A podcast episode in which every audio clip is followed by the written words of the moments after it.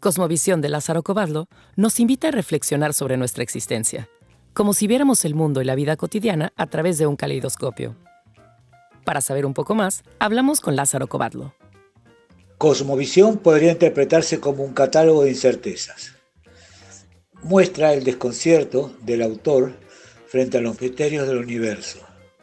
No pretende ser un ensayo, al menos no un ensayo convencional, ya que no ofrece demasiadas premisas conceptuales, sino que más bien expone las preguntas a hacer que se hace el autor basándose en el mundo que se muestra a su mirada y también a la de mucha otra gente. Tampoco es, por supuesto, un libro de ficción, al menos no de ficción pura. ¿Qué es entonces? De ahí esa interpretación de que podría tratarse de un nuevo género. Bien, ¿y por qué no? También hablamos con el editor, Matías Néspolo.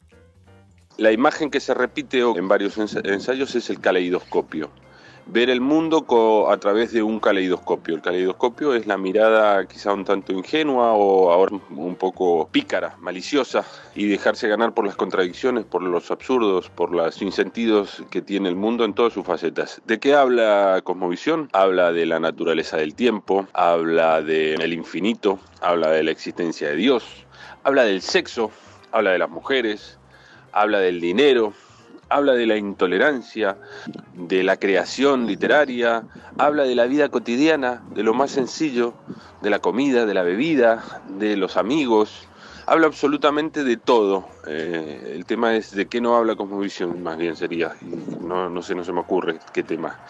La clave quizás está en el humor, la ironía, la malicia, con la que despliega su particular mirada. Eh, Lázaro Cobat lo que ilumina al lector, no solo lo entretiene porque tiene una forma narrativa muy entretenida, muy, eh, muy, eh, muy ágil y rápida, sino que a partir de, de, esos pequeños relatos, que a veces son anécdotas, son recuerdos, son sensaciones, son cosas que ve en su vida cotidiana, hace reflexionar al lector y hace pensar, lo hace pensar y lo hace hacerse preguntas, que es la mm, que es casi la finalidad de su cosmovisión.